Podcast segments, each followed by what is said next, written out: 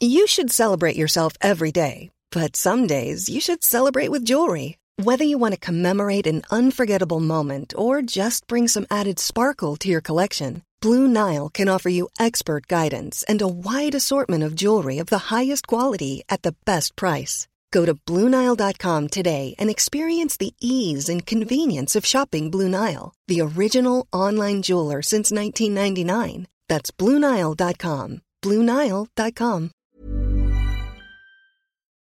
Also ich habe letzte Woche wirklich überlegt, ich schmeiße es, ich nehme das Motorrad, stelle es irgendwo hin, stecke eine Lunde in den Tank, zünd das Ding an und fliege einfach nach Hause.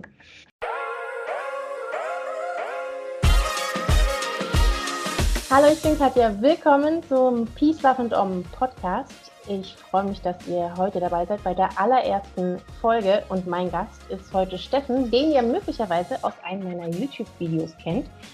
Steffen hat nämlich einen Motorradanhänger und Wohnwagen selbst gebaut, sozusagen. Hallo und herzlich willkommen. Steffen, wo steckst du jetzt eigentlich? Hallo zusammen.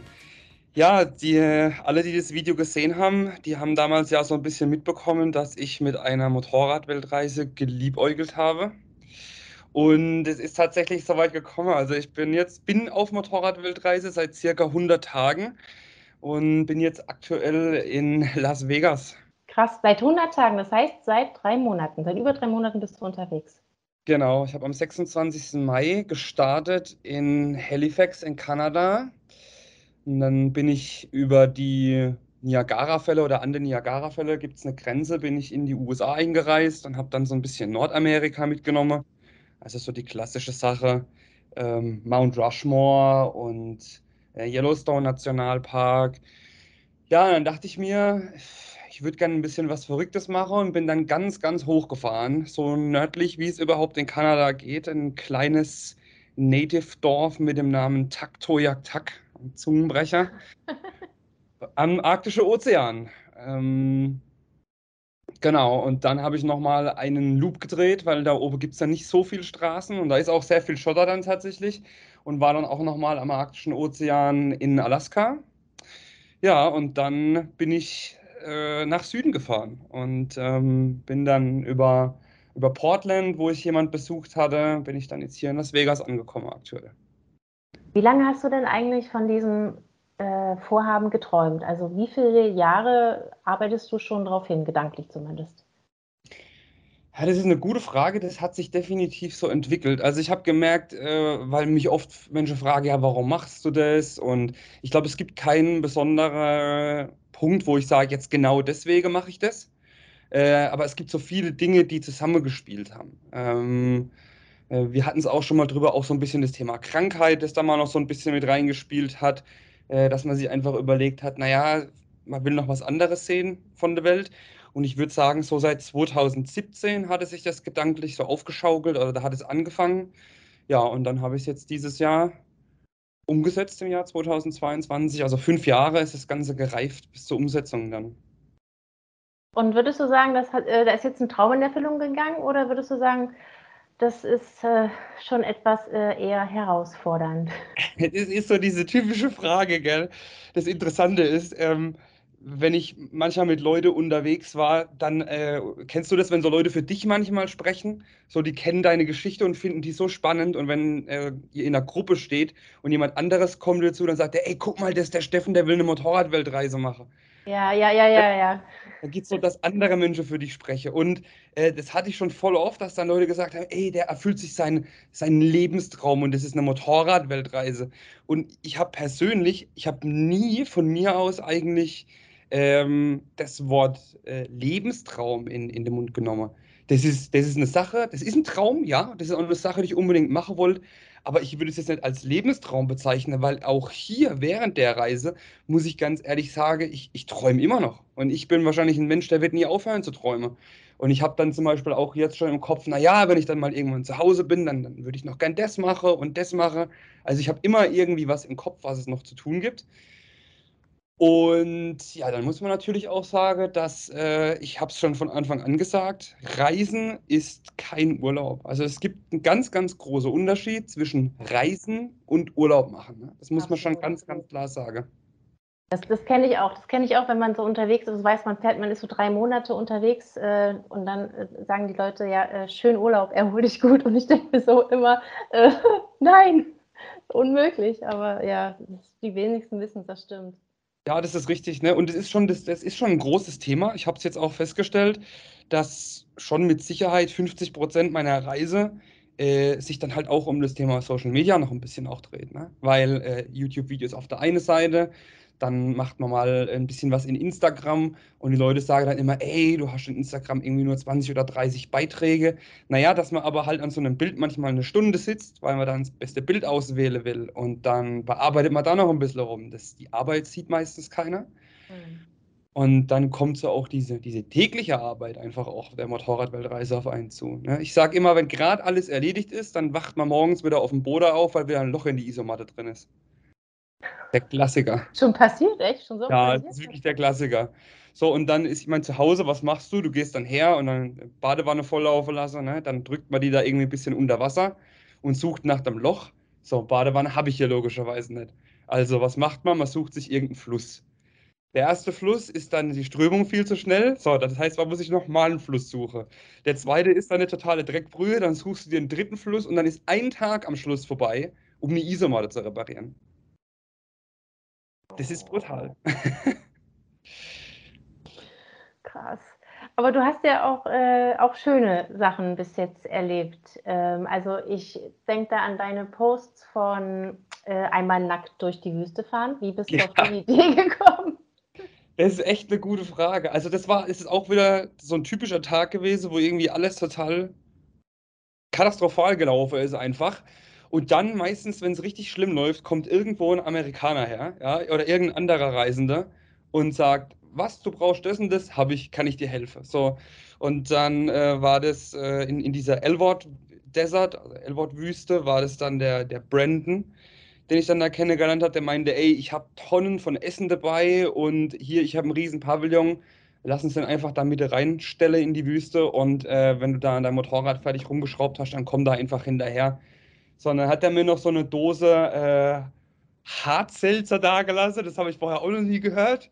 Und dann trinke ich das so und dann denke ich mir, sag mal, also irgendwie geht es mir komisch und sagt er, ja klar, sind 8% drin, ne? Also, und dann war die Stimmung schon mal gut. Und als ich dann in der Wüste war, dann kam ein Franzose vorbei, der auch eine Motorradreise gemacht hatte. Und als ich mich noch total geärgert hatte, mal wieder, weil das Motorrad nicht lief, hat er dann noch so in der Dämmerung so eine kleine Fahrt mit dem Motorrad noch gemacht, so ohne Helm, mit so 10 km/h, einfach so ein bisschen äh, rechts und links. Und hat gemeint, es war sein, sein bester, äh, die beste Fahrt, die er jemals hatte. Dann dachte ich mir so in dem Moment, naja, besser wäre es eigentlich, er würde es nackt machen. Und dann, also, glaube ich, wenn man in meine Augen guckt, dann konnte man, glaube ich, richtig den Groschen Falle sehen, weißt du? Richtig so, da ging so die Glühbirne an. Und dann sage ich, ey, Tengi, ich mache das jetzt nackt. Und dann habe ich es einfach gemacht. Also grundsätzlich meinst du, es ist irgendwie alles besser nackt. Also wenn das schon das Tollste war, wie wäre es jetzt, wenn man noch nackt dabei wäre? Oder was war ja. der Gedankengang? Ja, tatsächlich war es das. Also das, weiß nicht, das war einfach cool. Es ist ja, ich meine, du hattest einfach eine mega gute Temperatur es war so am Untergehen, da war es nicht mehr ganz so heiß, aber es war halt trotzdem noch sehr warm. Und dann dachte ich mir so, ey, komm, das mache ich jetzt einfach so. Da war ja sonst niemand. Ich meine, wenn du eine ganze Wüste für dich hast, die so groß ist, dass man fast den Horizont sieht, ey, da, da juckt sich ja, also interessiert sich niemand für dich, ne? Ein legendäres Bild davon gibt es auf deinem Instagram-Account. genau, richtig. Mit den Helmen vorm Schritt, ja.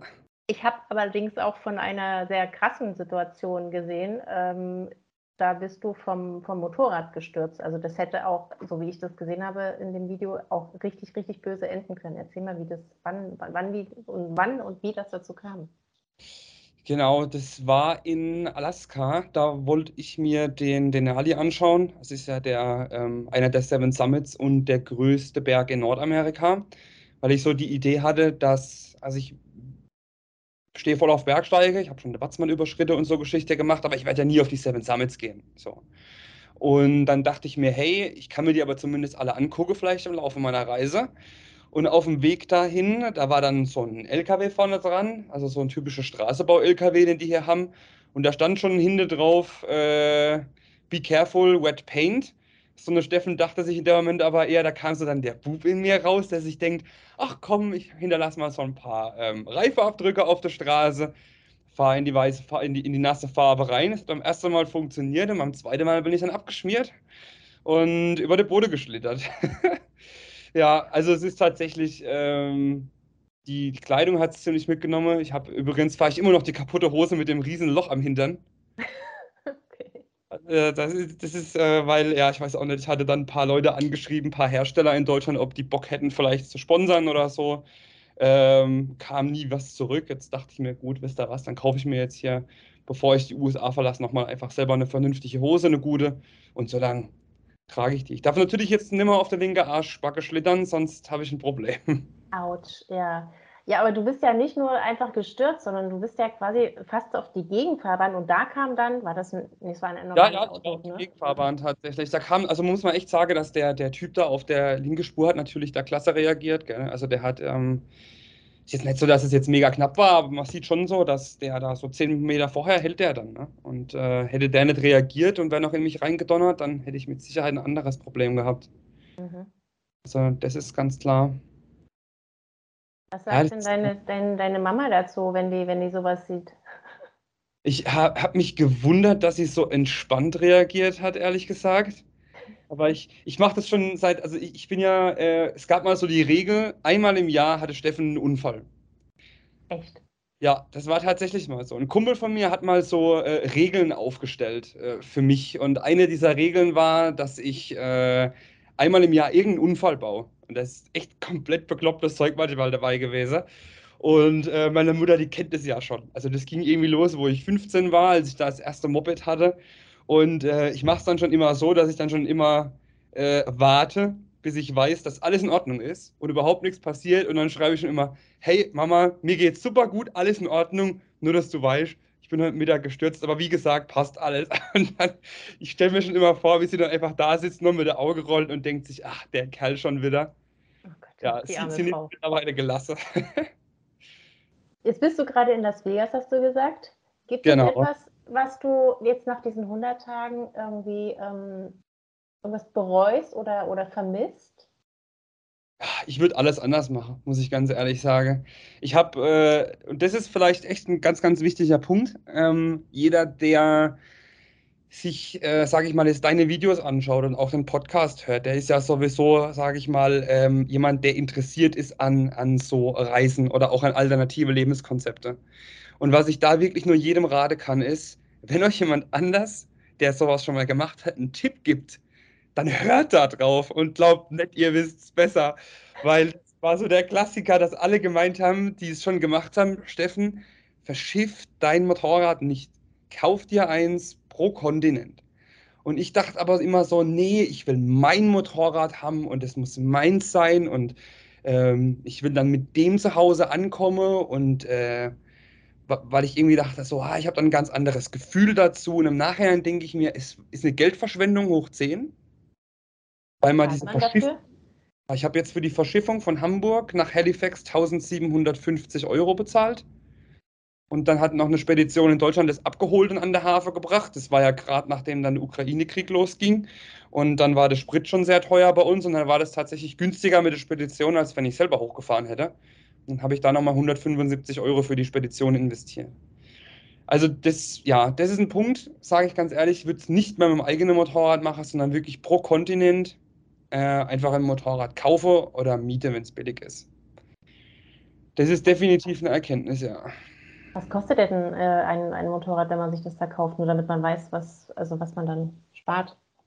Also in den USA kann ich es nicht sagen, da weiß ich es nicht. Ähm, der Tengi hatte sich da zwar eins gekauft, das war dieser Franzose, mit dem ich ja nackt gefahren bin.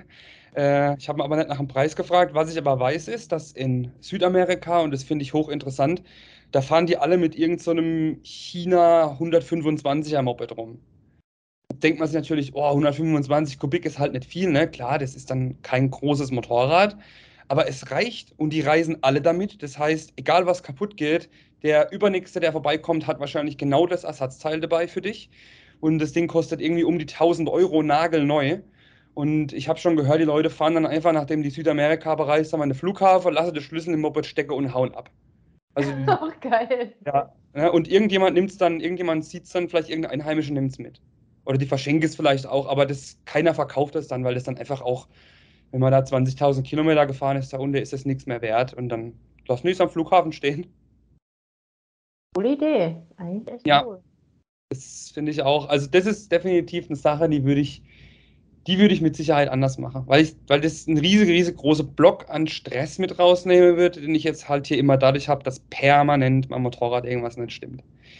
Und ich habe seit Tag 1 Vergaserprobleme und das, obwohl ich mir anmaße, ein sehr guter Hobbymechaniker zu sein und habe mir zu Hause extra auch nochmal ein Ultraschallbad gekauft und habe mir das beigebracht und habe da, hab da rumgemacht. Und ähm, das ist aber so eine witzige Sache auf einer Reise. Ähm, ich habe mal in einem Film oder einer Serie, ähm, also ich bin jetzt, ich glaube, wir hatten es auch drüber, ich bin jetzt nicht so der, äh, der, der, der gläubige Mensch, also ich glaube jetzt nicht an so einen biblischen Gott, aber das war irgend, glaube ich, so ein, so ein Bibelfilm und da hat einer gemeint, naja, ähm, Gott ist schon noch da, äh, auch wenn man das heute nicht glaubt, man muss aber nur zuhören. Und irgendwie muss ich an diesen Typ immer denken, weil dann, wenn es mir richtig schlecht geht auf meiner Weltreise, immer genau dann öffnet sich irgendwo durch, durch komische Zufälle irgendeine Tür und ich krieg genau das, was ich brauche. Ich hatte meine Kreditkarte verloren, dann haben mir irgendwelche fremde Leute in, in einer Tankstelle, weil sie meine Geschichte gehört haben, 300 kanadische Dollar geschenkt. Und diese 300 kanadische Dollar haben mich exakt bis auf einen Dollar an die Haustür gebracht zu einem Kumpel oder einem Bekannte, zu dem meine Mutter meine neue Kreditkarte hingeschickt hat. Nur mal um ein Beispiel zu nennen. Ist das doch Wow, irre, wow. oder? Ich glaube, äh, dass mit dir auch ganz, ganz viele äh, Engel fliegen. Also, äh, dass dir noch nie was passiert ist und dass du immer so viel, so viel Glück hast, dass es irgendwie ähm, da irgendjemand begleitet dich, da habe ich das Gefühl. Das ist so verrückt, gell? Weil manchmal dachte ich mir schon, und das dachte ich mir schon irgendwie nach drei oder vier Wochen, also ich, ich strapaziere mein Glück hier ja gerade sowas von über, dass ich mir irgendwann denke, mein Gott, was ist denn daraus die Konsequenz? Also ich weiß nicht, äh, gehe ich spontan irgendwann in Flamme auf oder was, was passiert denn dann, weißt? Weil das ist, ich denke mir manchmal schon, Gott, das ist, das ist zu viel. Also wie, da, da muss ja mal irgendwann, das muss sich ja ausgleichen, ne? Da kommt dann irgendwann eine riese Pechwelle oder was passiert denn dann? Bloß nicht manifestieren. Nee, definitiv nicht. Sonst ist es so eine selbstprophezeiende Erfüllung und dann passiert es definitiv. Äh, wie viel Geld hast du denn eigentlich gespart für deine, für deine Reise und äh, wie, wie lange hast du dafür gespart für die Leute, die es heute auch vorhaben? Hm, Ich habe nie speziell für die Reise eigentlich geplant, weil äh, gespart, weil ich habe schon, ich war schon immer super sparsam. Ne? Also wir sind, äh, ich, ich sage immer, ich habe noch Armut erlebt als Kind, weil ähm, ja, wir haben nicht viel Geld gehabt und es gab halt wirklich mal eine Zeit, da gab es halt eine Woche lang Nudeln mit Tomatensauce und da gab es auch nie Brötchen, sondern immer nur Brot, weil du einfach für das Geld mehr bekommen hast. Ne? Äh, So ein Brot war einfach im Vergleich günstiger als Brötchen. Und das ist eine Sache, das gedenkt man noch als Kind. So ein, und wenn man so aufwächst, dann finde ich, es sparen. So, was eigentlich eine ziemlich coole Konsequenz ist. Und ähm, deswegen hatte ich das Geld eigentlich, um die Weltreise zu machen. Jetzt ohne speziell dafür gespart zu haben. Ich habe halt schon immer gespart, ich wusste halt nur nie für was. So, und dann äh, kam halt bei mir erstes Spare und dann quasi das Ziel, warum ich gespart hatte. Und dann habe ich so, ja, um die zwischen, zwischen 20 und 25.000 hatte ich dann da wirklich äh, auf dem Tagesgeldkonto, wo ich gesagt habe, okay, das ist speziell für die Weltreise. Und dann haben alle gesagt, das ist zu wenig, das reicht dir nie, vergiss es, du brauchst mehr. Aber tatsächlich muss ich sagen, ich komme bisher gut rum, habe ich das Gefühl. Also ich habe jetzt in drei Monate, ähm, ich habe es leider nicht nachgerechnet, ich habe es gestern mal gesehen, ich glaube 5000 weg oder so in drei Monate, was ich relativ human finde. Naja, aber du hast keine großartigen Übernachtungskosten, du übernachtest im Zelt. Ne? Das Einzige, was Genau, teuer ist, ist äh, Sprit, nehme ich an. Genau, Sprit ist das teuerste. Also die äh, liefern jetzt ja von Nordamerika mehr Öl nach Europa auch, deswegen haben die halt ja auch teurere Spritkosten. Ne? Die sind ja auch hochgegangen. Also Amerika ist auch nicht billig, also teurer als Deutschland im Prinzip jetzt sogar.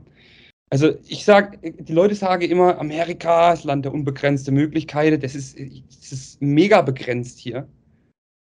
Du, ich habe wirklich, egal mit wem ich gesprochen habe, es sind ja auch definitiv noch ein paar andere Motorradweltreisen, die ja gerade unterwegs, die sagen alle dasselbe, äh, du hast hier so Probleme, irgendwelche Sachen zu finden.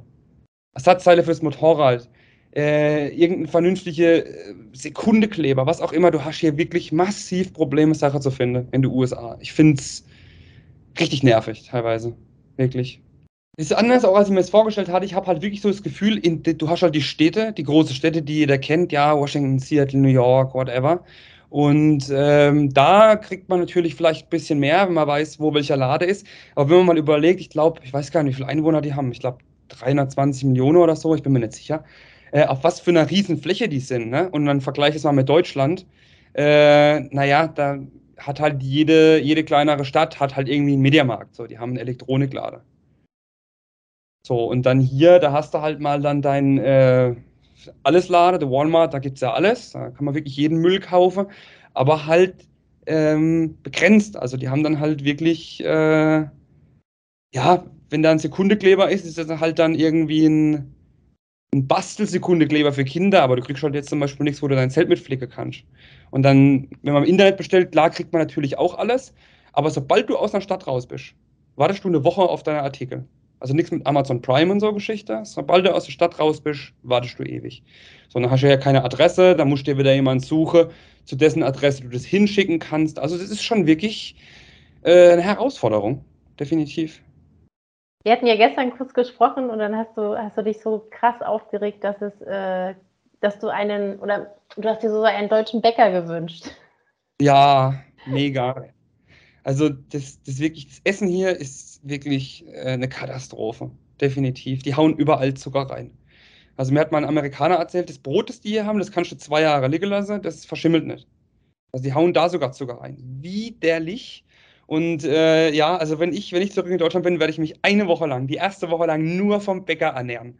Nur von Brot und Brötchen und Brezeln und irgendwelche Süßstücke, in, dem, in denen mal eine normale äh, normal Zucker drin ist und nicht äh, hier so viel Zucker, dass man wirklich das Gefühl hat, man beißt auf, auf Granulat. Ne? Ah. Oh Gott. Ekelhaft. Was ist denn jetzt der Plan, Steffen? Also du bist jetzt gerade in Las Vegas. Gibt es da gerade was, was Cooles? Ist da gerade was, was äh, am Laufen? Ja, ich hatte, tatsächlich gibt es ja dieses, ich weiß, ich weiß, nicht genau, wie es heißt, America Got Talent oder keine Ahnung, also dieses Pendant zu unserem äh, Deutschland sucht den Superstar, die sind jetzt hier gerade ums Eck und wegen denen kriege ich jetzt hier kein günstiges Hotel mehr und äh, muss jetzt hier in einer, in einer halben Stunde aus dem Zimmer raus tatsächlich. Ähm, ja, habe aber wieder jemand gefunden hier, der mich, äh, der mich hostet und der mir hilft, weil ähm, ich habe es ja kurz erwähnt, ich habe eigentlich seit Tag 1 Probleme mit dem Motorrad und es hat meine Weltreise so getrübt, also ich habe schon gedacht, als du die Interviewanfrage gestellt hast, boah, das ist der denkbar schlechteste Zeitpunkt, weil ich hatte noch nie weniger Bock hier zu sein als jetzt. Also ich habe letzte Woche wirklich überlegt, ich schmeiße es, ich nehme das Motorrad, stelle es irgendwo hin, stecke eine Lunde in den Tank, zünd das Ding an und fliege einfach nach Hause. Ähm, also es war wirklich übel. Mir ging es richtig, richtig schlecht, gell, muss ich echt sagen. Und dann aber auch wieder, dann habe ich halt angefangen ein bisschen zu suchen und habe jetzt hier jemand Mitte in Las Vegas, ein Hobbymechaniker, äh, der hat mir dann ein Bild von seiner Werkstatt geschickt, weil er meinte, ey, ich kann dir helfen. Und das haben schon ein paar andere Leute auch behauptet und die konnte dann gar nichts außer Nebe dran stehen. Also mit seiner Garage ist, sie hat wahrscheinlich irgendwie 100 Quadratmeter oder so, mehr vermute ich sogar. Und der hat da irgendwie 10 Mopeds drin stehen. So, und dann hat er mir seine Werkzeuge noch gezeigt, ein paar Bilder gemacht und in dem Moment habe ich mir gedacht, jo, wenn mir einer helfen kann, dann der. Und jetzt werde ich heute irgendwie eine Nacht überbrücken müssen und dann ja, werde ich, da, werde ich da hingehen. Und kann man in Las Vegas irgendwie schlecht äh, zelten, weil du sagst, du brauchst da unbedingt jetzt ein äh, Hotelzimmer, weil die Werkstatt erst morgen äh, verfügbar wäre? Ähm, das Thema ist, wir haben halt erst 11 Uhr gleich und äh, es ist halt, Nevada ist halt eine Wüste ne, im Prinzip und es ist halt einfach mega heiß. Und äh, im Endeffekt brauche ich eigentlich eine Option, um jetzt die, die Zeit totzuschlagen. Ähm, ansonsten habe ich auf iOverlander, die beste App aller Zeiten, wirklich für Reisende, habe ich ähm, was gefunden, äh, wo ich am, am, Lake Mead, also kenne vielleicht ein oder andere, äh, und habe da was gefunden, wo ich problemlos zelten kann. Aber ich kann mich natürlich jetzt nicht bei über 40 Grad, äh, will ich mich da jetzt nicht ins Zelt rein, reinsetzen für sechs Stunden, sonst, äh, also da dreht mir das Hirn durch. Das hatte ich letzte Woche schon, das war mir dann auch zu viel. Ähm, deswegen versuche ich jetzt irgendwas zu finden. Ich hoffe, dass ich vielleicht am Pool hier bleiben kann oder irgendwo. Dass ich, ja, aber man drückt sich so durch tatsächlich. Also es findet sich was. Ähm, ich mache mir nur leider immer zu viel Sorge vorher. Ich bin immer so, weißt du, dieser Was wäre wenn und ach, klappt es? Und äh, wenn ich mal mein Hirn ausschalten könnte, wenn ich das mal lernen würde auf meiner Reise, dann, dann wäre ich sehr, sehr glücklich. Hm, das, ja, so geht es aber vielen. Ne? Ja. Ähm, du hattest ja eigentlich geplant, dass du die ganze Reise mit deinem Motorrad machst, also irgendwie aber auch am Stück. Ne? Jetzt hast du ja ein bisschen nochmal deine Pläne geändert. Wie sieht es jetzt aus? Genau, ich habe es tatsächlich noch gar nicht groß kundgetan jetzt. Ähm, aber da sich meine Videos eh nur 300, 400 Leute im Moment angucken, spielt es da auch keine Rolle. Äh, nee, tatsächlich ist es so, ähm, die, die Idee war immer von ganz Nord nach ganz Süd. So, und die längste Distanz von Nord nach Süd ist halt einfach auf dem amerikanischen Kontinent, Nord- und Südamerika. Und dann äh, von Ost nach West war halt die Idee dann von Chile oder Argentinien nach Vladivostok in Russland zu verschiffen und dann über die Mongolei und ein paar andere coole Länder dann zurück nach Deutschland, äh, also beziehungsweise nach Portugal zu fahren, an den westlichsten Punkt ähm, und dann quasi zurück nach Deutschland. Aber ich muss halt ganz ehrlich sagen, war ich irgendwann vom Reise so gesättigt und es ist teilweise wirklich so stressig, dass ich äh, also ich empfinde es manchmal wirklich, es gibt Tage, da finde ich es krasser als Arbeit vorher. Also als, ins Büro zu gehen, selbst wenn es irgendwie ein 10-Stunden-Tag war, ist es definitiv, man darf das nicht unterschätzen. Ähm, und ich glaube, wenn ich dann mal diese zehn Monate unterwegs war, dann ist es echt in Ordnung. Und dann dachte ich mir, naja gut, kommt dann von Chile zurück nach Deutschland und dann nutze ich einfach Deutschland als, als Basecamp. Und dann werde ich einfach die Reise, die ich machen will, ähm, in Zukunft von Deutschland aus starten. Dann kann ich nämlich, wenn ich zu Hause bin und habe dann irgendwie gar keinen Bock mehr, also sagen wir mal, ich wäre jetzt im März zu Hause drei, äh, 2023 und habe gar keinen Bock mehr, dann gucke ich, dass ich dann wieder einen Job suche. Ansonsten, wenn ich dann doch nochmal Lust kriege zu Hause, dann kann ich immer noch nach Portugal und zurückfahren beispielsweise. Und ähm, ja, ansonsten werde ich dann einfach später dann halt ähm, einfach längere Urlaube planen. Dann nimmt man halt mal seinen Jahresurlaub am Stück und fährt von Deutschland mal nach Nepal. So, ist ja kein Thema. Das geht ja im Prinzip alles. Ja, das stimmt. Äh, das mit der Reisemüdigkeit, das habe ich auch gemerkt. Also ich ähm, bewundere wirklich Menschen, die ähm, seit fünf Jahren nonstop unterwegs sind, äh, per Flugzeug, per Auto, wie auch immer. Und ähm, ja, also bei mir sind so, wir waren jetzt einen Monat in Afrika und ich wollte eigentlich noch mal einen Monat äh, nach Costa Rica und war aber so platt von Afrika, dass ich dachte so, ich will nach Hause. Ja. Aber also, was würdest so du sagen, woran es bei dir lag? Also, weil ich habe ich hab den, hab den Trigger da noch gar nicht dafür gefunden, warum das so ist.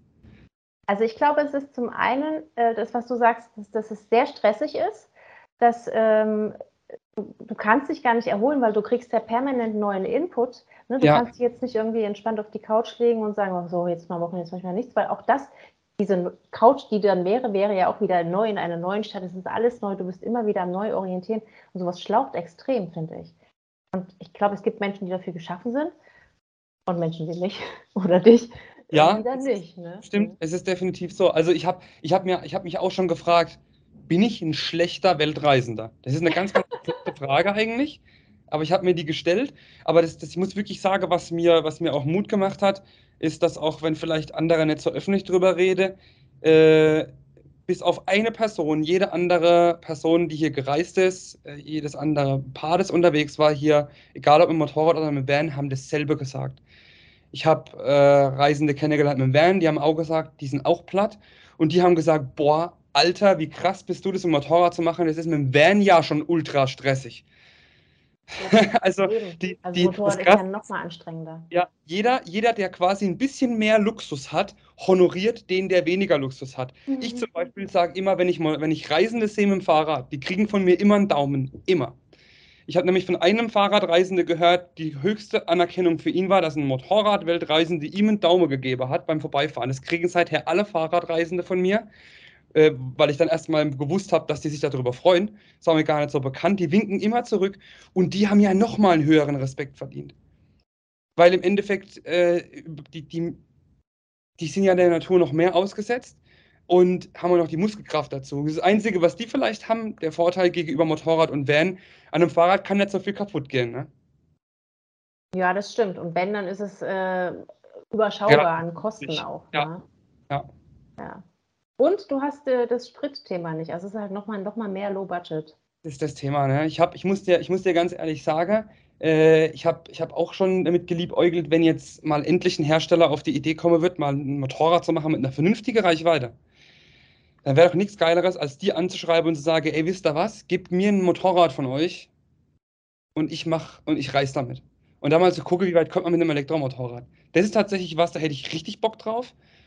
Also, ich meine, das ist ja nicht ausgeschlossen, dass man sowas hier nochmal macht weil ich habe mir schon auch Gedanken gemacht, der CO2-Fußabdruck, den ich hier hinterlasse, der ist halt auch nicht so dölle. Das muss man fairerweise sagen. Wobei es mit dem Motorrad besser ist als mit irgendeinem äh, T-Bus, mit irgendeinem Diesel, der halt richtig den Rotz rausbläst. Ne? Ja, so. ja, das stimmt. Ja, man muss halt. Dafür guckst du auf der anderen Seite irgendwie vielleicht wieder, was du der Umwelt Gutes tun kannst. Also zu 100 Prozent ist da sowieso niemand perfekt. Ja, klar. Ja, gut, klar, du hast schon recht. Im Endeffekt, ich brauche gerade keine Heizung zum Beispiel. Äh, keine Elektrizität. Ich lade alle meine Geräte lade ich am Motorrad auf beim Fahren. Also das, das stimmt schon. Das habe ich noch gar nicht so betrachtet. Jetzt habe ich wieder besseres Gewisse. ich helfe gerne. Sehr gut. Also wo geht es jetzt für dich demnächst hin? Du fährst jetzt einfach mal runter bis äh, Feuerland, oder? Dann wieder äh, Chile. Genau, es gibt da, ähm, ich war ja ober am Arktischen Ozean ist, ähm, und genau, und die Idee ist ja jetzt quasi ganz runterzufahren und dieses äh, Ushuaia oder Ushuaia, eine sage so, die andere so, ähm, ist ja die südlichste Stadt der Welt. Die streitet sich, glaube ich, mit irgendeiner afrikanischen Stadt um den Titel, aber das ist so die südlichste Stadt äh, und da möchte ich hinfahren.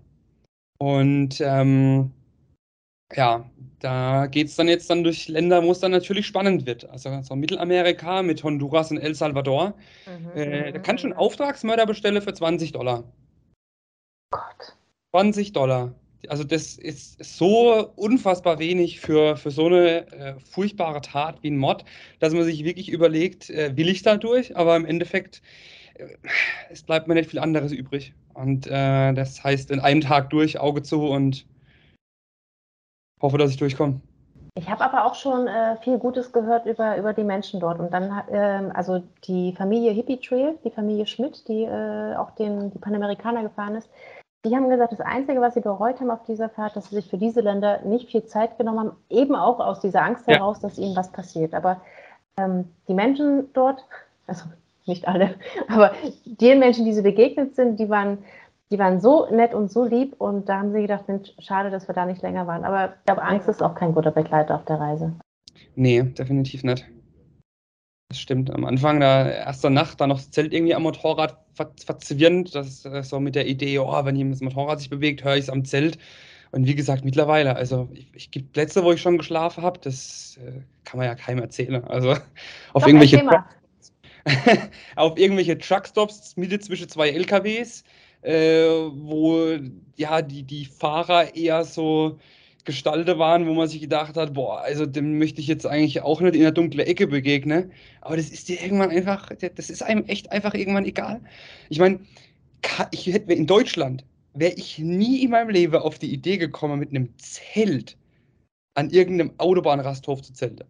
Also ich glaube, vorher äh, weiß ich nicht.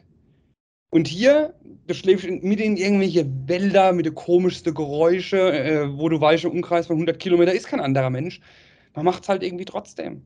Und äh, du verlierst irgendwann wirklich die Angst. Ich hatte einmal richtig Schiss, äh, weil ich Mitte in einem Wald war und der Weg war so schlecht, dass ich für zwei Kilometer eine halbe Stunde gebraucht hatte. Und dann saß ich da. Und es war stockdunkel. Und äh, ich habe die Bäre gehört, außenrum und dachte mir, so Steffen, jetzt diese Nacht, das ist das Ende.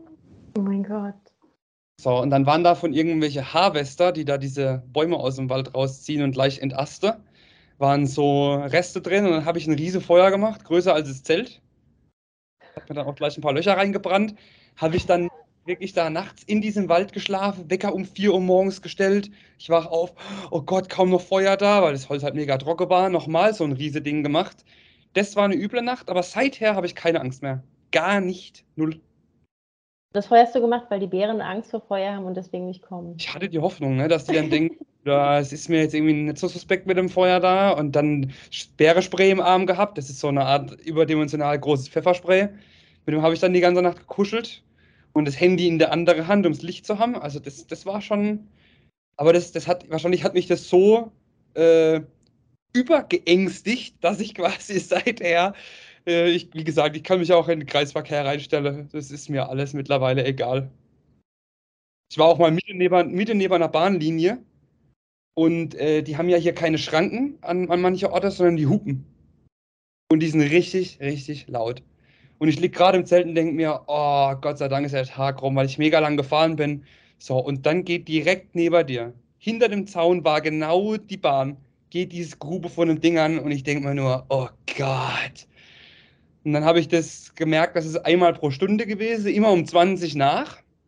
Und irgendwann um 3.20 Uhr dachte ich mir dann, ach, weißt du was, ich schlafe jetzt einfach, ist mir egal. Und habe dann wirklich bis um 11 Uhr gepennt, ohne einmal aufgewacht zu sein. Es gibt nichts Schlimmeres als so eine äh, furchtbare Nacht, wo du jede Stunde äh, wach wirst. Ja. Ich hatte das einmal gehabt, ähm, da haben wir in Litauen ähm, Stellplatz gefunden, der war ganz furchtbar, auch an, einem, an, einem, an der Gleise äh, oder an dem Bahnhof, äh, besser gesagt. Und ich dachte mir, ja, nachts, wer, was fährt denn nachts großartig? Weil wir mussten in, in dort bleiben, weil die Werkstatt, ja, unser Auto war dann auch kaputt, ähm, war da gleich um die Ecke und ich habe mich nicht mehr getraut, äh, viele Kilometer zu fahren für einen tollen Stellplatz. Und dann war das ein Rangierbahnhof. Das heißt, die haben die ganze Nacht irgendwelche Züge angekoppelt, ah. abgekoppelt, gehobt. Oh, es war so furchtbar. Das sind, das sind die Themen, aber man wird, man wird, man wird genügsamer, ne? Ich muss es echt sagen, also ähm, so diese, diese Themen des täglichen Bedarfs, wie dass man jetzt halt wirklich irgendwie sagt, boah, ich brauche eine saubere Toilette, vergiss es, das ist dir irgendwann egal. Die ist irgendwann auch der Schlafplatz relativ egal. Andererseits muss ich halt sagen, die, diese Weltreise, die triggert meine schlimmsten Charakterzüge. Wirklich. Oha. So, das Thema ist halt, ich bin, äh, wenn ich ein Problem habe, dann nervt mich das so in den Grundtiefen jeder Faser meines Körpers, dass ich an nichts anderes denken kann. Und es nervt mich dann so lange, bis ich es gelöst habe. In Deutschland führt es dann dazu, dass wenn ich zum Beispiel irgendwie am Auto was habe, was nicht funktioniert, das kann auch unter der Woche sein, und wenn ich bis um 4 Uhr morgens schraube, ich löse das heute noch. Ist mir der nächste Tag dann auch egal, aber ich muss ins Bett gehen mit dem Gedanke, es ist geklärt. So, und das geht hier nicht mehr auf der Weltreise. Mhm. Und mit meinem ganzen mit meinem ganzen Vergaserzeug am Motorrad habe ich jetzt schon so viele Probleme gehabt, dass ich permanent ja eigentlich in dieser Situation bin, ich krieg's einfach nicht gelöst. Und es hat mir wirklich, das raubt mir teilweise den ganzen Spaß an der Weltreise, es raubt mir den letzten Nerv. Und dann dachte ich mir so, oh, weißt du was, ich fliege nach Hause. Oder oh, weißt du was, ich kaufe mir ein anderes Motorrad. Und dann habe ich erst so die letzten drei, vier Tage drüber nachgedacht und habe mir gemeint, ey, es ist doch deine Einstellung, die das Problem ist. Weil vielleicht soll es genauso sein, dass ich jetzt genau da getriggert werde, wo es mir persönlich am meisten wehtut, um endlich mal zu lernen, dass es jetzt keine Rolle spielt. Weil ich meine, ich habe jetzt schon vorgestern jemand organisiert, wo ich vorhin erzählt habe, mit dieser Werkstatt hier Mitte in Las Vegas. Das heißt, eigentlich hätte ich doch da schon sagen können, hey, in drei Tagen gibt es vielleicht eine Lösung. Oder in drei Tagen ist jemand, der dir noch andere Input gibt und ihr arbeitet da dran. Da hätte ich ja schon eigentlich da sagen können, entspann dich jetzt mal, und ich konnte es aber nicht. So. Und da hoffe ich, dass ich, dass ich das noch hier reinkriege, äh, dass sich da meine Einstellung ändert. Ich und es liegt am Motorrad, weißt du? Ich kann, klar hätte ich jetzt gern, ich hätte damals lange überlegt, ich kaufe mir eine nagelneue Yamaha Tenere 700, weil es für mich das schönste Motorrad auf der Welt ist. Und seit Tag 1 nervt es mich, dass ich nicht das Motorrad gekauft habe. So, aber keiner garantiert, dass du mit dem Motorrad noch ganz andere Probleme hättest. Vielleicht hättest du dieselbe Probleme. Vielleicht hättest du ein Montagsmodell gehabt und dir wäre irgendwie nach zwei Wochen schon der Motor kaputt gegangen und du hättest Probleme gehabt, mit der Garantie neue zu bekommen oder was auch immer, ne? Aber so eine Reise, so eine Weltreise in deinem Fall, ist ja auch immer eine Reise zu dir selbst. Und jetzt hast du gerade Punkte an dir entdeckt. Also, ne, du bist ja schon ein Stück weiter zu dir selbst vorgedrungen jetzt. Und äh, die wären dir in Deutschland nie aufgefallen, beziehungsweise hättest du sie immer irgendwie ja, wegschieben können, hättest dich abdenken können. Aber jetzt äh, der Moment, wo, wo du lernen darfst. Und ja. das ist doch das Geile. Klar, ich meine, man kennt ja seine Probleme und ich kenne natürlich auch diesen Trigger. Das ist schon was, wo, also dieses, äh, einfach mal dieses einfach im Hier und Jetzt sein. Wirklich dieses im Hier und Jetzt sein. Zu sagen, jetzt bin ich hier auf der Weltreise, ich bin jetzt hier in Las Vegas, ich gucke mir jetzt das und das an und das andere ist mir jetzt egal. Und ich bin dann aber schon wieder irgendwie äh, eine Woche weiter ist das Motorrad bis dahin repariert. Zwei Wochen weiter klappt es in Mexiko mit dem Grenzübertritt. Äh, zwei Monate weiter, wie wird es in Südamerika? Ein Dreivierteljahr weiter, oh, was mache ich, wenn ich wieder in Deutschland bin? So, schaut einfach mal im Hier und Jetzt sein und das mal zu genießen. was, was sehr, sehr traurig ist, dass es nicht funktioniert. Andererseits, ähm, wenn ich es wenn hier lerne und wenn es jetzt halt vielleicht noch zwei Monate dauert, aber wenn ich es hier lerne, dann habe ich dafür was mitgenommen, was, was mega gut ist. Ne? Auch wenn du es nicht lernst, also auch wenn es noch länger dauert, dann hast du auch irgendwas mitgenommen. Also ja, klar. deswegen nicht umsonst. Das, haben, dich, äh, haben dich mal Leute gefragt, wie du dich durch deine Reisen verändert hast? Oder haben mal Leute irgendwie gesagt, boah, du hast dich voll verändert nach einer längeren Reise? Gab es da mal irgendwas für dich? Ähm, nee.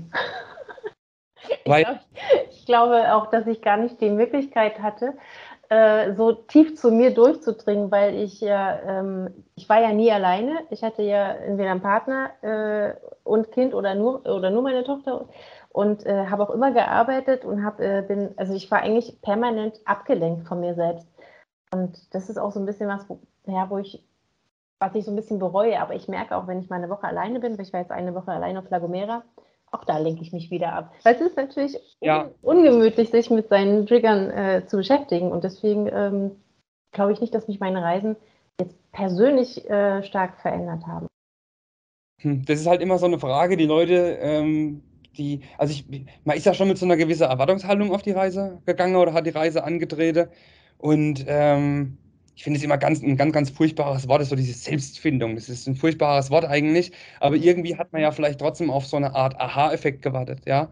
Ähm, und ich muss irgendwie feststellen, dass irgendwie ich das Gefühl habe, dass ich so gar nicht eintreten will. Und ich muss sagen, die einzige Erkenntnis, die ich bisher gewonnen habe, ist tatsächlich, hey, Deutschland ist auch ein verdammt schönes Land. Und es ist schön zu Hause. Es ist schön, wenn man einen Ort hat, wo, wo so diese, diese Station ist. So, das ist mein, meine Homebase. So. Das, das kann aber genauso gut, finde ich, irgendwo äh, ein, ein, ein Vanstellplatz sein, genauso wie es ein Haus oder eine Wohnung sein kann. Oder vielleicht, ne? Aber so diese, dieses, dieses zu Hause weiß ich, wo alles ist. Ich weiß, ey, das kriege ich im, das im Mediamarkt. Ich weiß, das kann ich da kaufen. Ich weiß genau, wo im Regal jetzt meine Haferflocke stehen, die ich immer mir hole. Ähm, da ist ja diese Komfortzone einfach wieder. Und ich muss schon echt feststellen, das ist bisher die einzige wirkliche Erkenntnis, dass es zu Hause auch verdammt schön ist. Ja, aber ich, also ja, definitiv. Ich merke das auch immer, wenn ich, wenn ich äh, woanders bin, dann denke ich mir so, äh, Deutschland oder auch Europa, ich bin so dankbar, dass ich, dass ich diesen deutschen Pass habe, zum Beispiel. Ne? Also, ja. wo wir jetzt in Afrika waren, ich denke jedes Mal, ich bin so dankbar, dass es die Europäische Union gibt.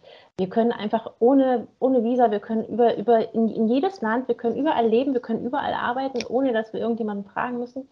Das ist halt toll. Und was ich glaube, du wirst deine Veränderung erst merken, wenn du wieder in Deutschland bist. Dann wirst du, dann wirst du irgendwie, wird in irgendeiner Situation musst du denken, wow, krass, ich bin voll, viel, viel gelassener. Oder irgendeine andere äh, Situation wird dir auffallen, wo du denkst, da hätte ich früher aber anders reagiert. Ich glaube, dass dir ja. das jetzt, weil du noch mitten im Prozess bist, gar nicht auffällt.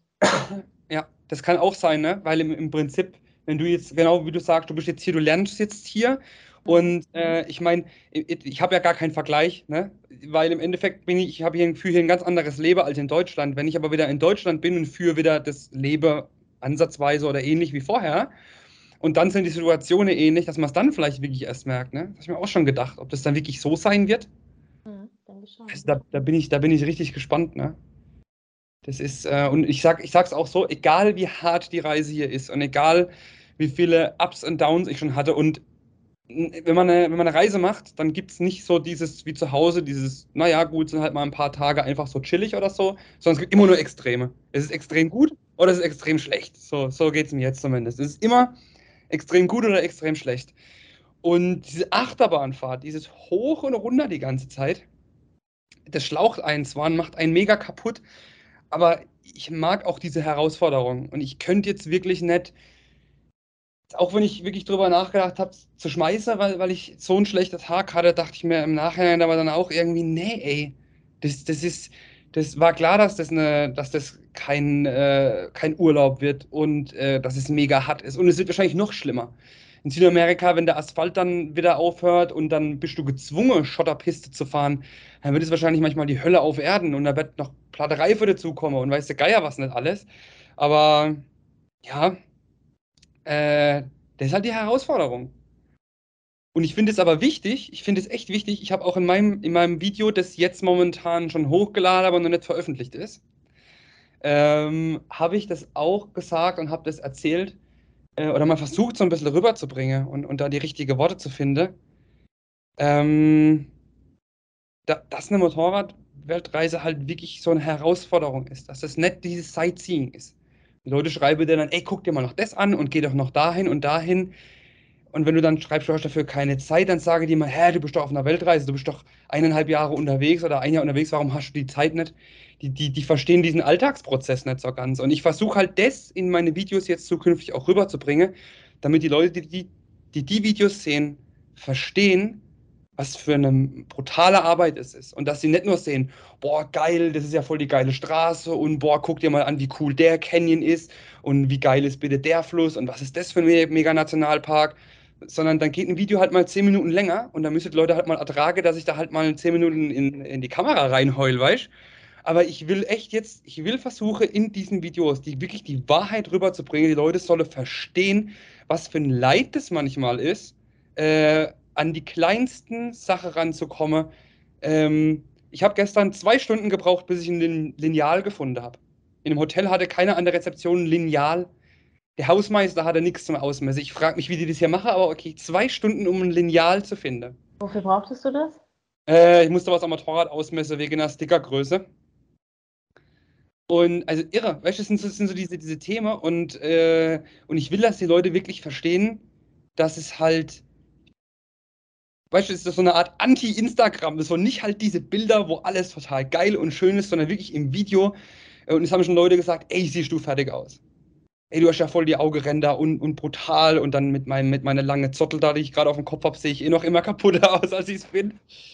Und äh, ich will echt, dass die Leute sehen, wie die Wahrheit ist keiner soll meine Videos angucken, dass ich denke, boah, ist das geil, was der erlebt hat, weil ich kann es auch geil zusammenschneiden, dass alles nur Friede, Freude, Eierkuche ist. Und einer denkt vielleicht, hey, weil ich die Videos vom Steffen so geil fand, ist das mein, mein Ziel. Ich mache eine Motorradweltreise und denkt sich am Schluss, ne, also das war es ja irgendwie gar nicht. So, die, die, wirklich, man muss das verstehen, was eine Reise bedeutet. Das will ich echt versuchen rüberzubringen. Das finde ich aber auch in deinen Stories jetzt äh, auf Instagram auch immer so geil, weil du einfach so krass authentisch bist und man wirklich sieht, das ist real life und das ist äh, nicht verschönt. Und ähm, irgendwie sehe ich dich auch total gerne leiden. Also du bringst das so, so emotional rüber da. Ach, es ist so Also es ist nicht schön im Sinne von äh, schön, aber ähm, ich fühle das so und denke mir so, ja, aber du, du wirst dran wachsen und deswegen ja. gönne ich dir das. Ja, ja, das ist, das ist schon so. Das ist, mein, wenn es wenn's, wirklich so einfach wäre, wenn man hier runterfahren würde, oder dann, dann ne, wäre das ein anderes Thema. Dann äh, würde es wahrscheinlich auch mehr Leute machen. Und dann, ähm, ja, ja, vielleicht will ich leiden, kann ja sein, ne? An mancher Stelle auch so ein bisschen, ich weiß es nicht. Auf der einen Seite hast du so sehr viel Glück und auf der anderen Seite hast du so ein tiefes Leid. Ich meine, es ist ja, mir wurde mal gesagt, ähm, so die Lebenslinie geht ja auch, also die Herzlinie geht ja auch immer so auf und ab, auf und ab. Ja. Ne? Also wenn es immer gerade ist, wenn es immer chillig ist, dann bist du tot. Wer will ja. das denn? Also man muss ja auch ein bisschen mit der Herzfrequenz leben. Also ich fand das ein schönes Beispiel, dass es halt immer hoch und runter geht im Leben. Das stimmt, ja. Das ist definitiv richtig. Das, das Schönste hier in Amerika, muss ich echt sagen, und auch in Kanada, sind die, sind die Menschen. Ohne die geht es nicht. Ja, also wirklich jeder, der denkt, äh, also ein, ein, ein Egomaner, irgendjemand, der total egoistisch ist und der nur auf sich selber guckt, so ein bisschen so ein Narzisst, der wird keine Motorradweltreise schaffen. Das wird nicht funktionieren. Äh, du musst ein bisschen extrovertiert sein, vielleicht auch ein bisschen mehr. Und dann kommen die Leute wirklich auf dich zu und unterstützen dich und helfen dir bei allem. Ich werde jeden Tag angesprochen wegen Motorrad. Wenn es nur ist, ey, was ist denn das für ein Motorrad, habe ich noch nie gesehen, oder ey, was ist denn das für ein, aus welchem Staat ist denn das Nummernschild? Dann sage ich immer aus dem Staat, aus dem Staat Deutschland. Ach, echt, aus Deutschland? Bist du komplett hierher gefahren? Dann erkläre ich dann erstmal immer, dass da der, der Ozean dazwischen liegt. Das wissen nämlich viele nicht. Aber wirklich, die Amerikaner, ich habe es ja auch erlebt, was die, es, äh, nee, aber weißt du warum? Ich habe es jetzt rausgefunden, die haben eine andere Weltkarte als wir. Wenn die die Weltkarte haben, ist quasi Russland so komisch zweigeteilt, glaube ich, und die haben Amerika im Zentrum und bei uns ist Europa im Zentrum. Genau, die haben, die haben äh, äh Nord- und Südamerika auf der link, äh, auf der rechten Seite und äh, ja. genau, die sehen es genau andersrum. Hm. Ja gut, die wissen nicht, dass auf der anderen Seite Wasser ist oder wie. Ja, Also ich weiß es auch nicht. Also ich sag mal so, die, die, die, das, sind die, das sind die Ausnahmen, aber die, die, die meisten wissen es eigentlich, dass es natürlich verschifft ist. Die fragen dann, und man wird eigentlich jeden Tag angesprochen und ja, es ist halt wirklich so. Ich meine, ich, ich, ich werde nie vergessen, was in diesem Restaurant passiert ist, mit diesen fremden Menschen, die, ich meine, es hat angefangen mit, mit der Köchin, die da drin saß. Ja, und die Köchin, die, ähm, oder ich, ich vergleiche es mal von vorne, vielleicht ist es jetzt nicht so eine arg lange Story eigentlich. Also es hat me mega, mega brutal geregnet mal wieder in Kanada. Richtig übel und ich war batschnass, wirklich. Und dann musste ich tanken und gehe an diese Tankstelle und dann sehe ich so beim Bezahlen, ey, die haben hinten auch so ein kleines Restaurant und ich hatte so das Gefühl, dass da echt warm rauskommt. Da dachte ich mir, komm, jetzt setze ich mich da mal hin. Und dann beim Reingucken denke ich mir, geil, die haben so einen, so einen Holzofen gehabt und der war an mit so einer Scheibe vorne. Dann dachte ich mir, cool, da hänge ich jetzt mein ganzes Zeug drüber und trockne das so ein bisschen. Dann kam die Köchin auf mich zu und hat so ein bisschen meine Story mitgekriegt und auch was passiert ist mit dem Unfall in Alaska und Kreditkarte verloren. Das kam ja beides innerhalb von einer Woche. Und dann sagt die, ey, pass auf, hier, was würdest du gerne essen? Ich lade dich zum Essen ein. Oh nein, wie süß. Ja, dann hat die mir einen Burger gemacht. Dann kamen zwei Italiener, die haben dann wieder mitgekriegt äh, oder wiederum mitbekommen, wie nass ich war, haben mir dann ihre nagelneue Schuhüberzieher geschenkt, dass die 100% nass sind und haben mir eine Pepsi ausgegeben. Dann kam nochmal die Köchin, hat mir nochmal ein Getränk mit dazu bestellt. Das war dann irgendwie ein Tee, glaube ich. Und dann hat sich irgendwie so der Saal gefüllt und die Leute haben ja, angefangen miteinander zu reden. Wir waren alle so an verschiedenen Tischen, aber das war dann eher wie so eine Gruppe. Ja, und das Ende vom Lied war, dass dann im Endeffekt äh, mir drei verschiedene Leute jeweils 100 Dollar in die Hand gedrückt haben und gesagt haben, hier, bitteschön, du kommst sonst, glaub mir, das Geld, was du hast, reicht nicht, du brauchst es, um nach Amerika zu kommen. Ich hatte die ganze Zeit, nee, ich will das nicht, das ist zu viel. Und doch, nimm das jetzt, nimm das jetzt bitte. Gut, dann nimmst du das. Dann hat mir die Küche nochmal ein Lunchpaket für den Weg gemacht, zwei Kilo Essen und dann bin ich losgefahren. Weißt du, und dann kommst du da mit einem Dollar, mit ein, auf einen Dollar genau geht's aus. Und dann, dann frage ich mich wirklich mittlerweile, es ist doch kein Zufall, oder? Du wirst schon irgendwas ausstrahlen. Also klar, du bist ein sehr, sehr offener Mensch. Ähm, das ist mir schon beim Interview damals aufgefallen. Und das ist, glaube ich, das ist, glaube ich, wichtig, dass du unvoreingenommen äh, auf Leute auch zugehen kannst. Ja. Und äh, dann passieren dir die besten Geschichten. Die, also es ist wirklich so, ja. Die, die, und, und, und die, also wirklich, ich habe in meinem Leben noch nie so nette Menschen kennengelernt wie in, in Kanada und in Amerika. Ich muss es wirklich sagen. Die, es mag sein, dass die an mancher Stelle ein bisschen oberflächlicher sind. Das ist schon richtig. Äh, wobei ich, da muss ich ganz ehrlich sagen, bisher, bis auf eine Person, äh, niemand festgestellt habe, der nicht als oberflächlich bezeichnet wird. Äh, und die sind total nett. Wenn du irgendwie Hilfe brauchst, helfe die dir. Wenn die es können, helfe die dir. Gar kein Thema. Ist schon, es ist schon wirklich krass. Also, ich weiß auch gar nicht, was ich dazu sagen soll. Ich merke dann immer selber, ich komme dann so ins, ins Stocke und ins Stottern, weil, weil man hat so diese, diese Eindrücke und die sind, die sind, sind so eine Masse an Eindrücken, man weiß manchmal gar nicht, wie man es verarbeiten soll oder wie erklärt man das andere Leute. Gell? Wie willst du ein Jahr lang deines Lebens zusammenfasse, dass wenn jemand sagt, und wie war es, dass du das mal eben sagen kannst. Also ich denke wirklich, äh, die Wahrheit ist am Schluss, es war super geil, es war aber auch total zum Kotzen. So, das ist wahrscheinlich die Wahrheit, ne? Mhm. Vielleicht ist es genau das, was es ausmacht. Vielleicht ist es, wie du vorhin gesagt hast, vielleicht ist es eine Weltreise, vielleicht bringt die der Herzschlag wieder in Gang, ne? Sozusagen. Mhm. Danke, Steffen, dass du mein Gast warst also in meiner allerersten Podcast-Sendung überhaupt. Also es war mir wirklich ein, ein Fest. Ich habe es gefeiert. Wie gesagt, ich könnte noch Stunden weiter mit dir erzählen. Du bist sehr unterhaltsam. Sehr, sehr unterhaltsam. Dankeschön, ja. Vielen Dank. Ich kann es nur zurückgeben. Äh, das habe ich dir damals schon gesagt, wo wir uns wegen dem Interview getroffen haben. Ich wünsche von Herzen eine, eine gute Weiterreise ähm, mit ganz vielen tollen Erlebnissen und dass du die negativen Ereignisse einfach ein bisschen lockerer, entspannter siehst und ähm, freue mich immer wieder von dir zu hören und dich zu sehen auf Instagram oder bei YouTube. Den YouTube-Kanal ja. und den Instagram-Account von Steffen, den findet ihr in den Show Notes. Ja, ich sage auch vielen Dank fürs Zuhören. Ich mache es einfach, ich richte mich einfach auch nochmal an die Zuschauerschaft. äh, ja, ich hoffe, dass euch das gefallen hat. Äh, ja, schaut gerne mal auf meine sozialen Medien vorbei, wenn ihr mehr sehen wollt. Und äh, ansonsten wünsche ich euch alles Gute und bleibt gesund.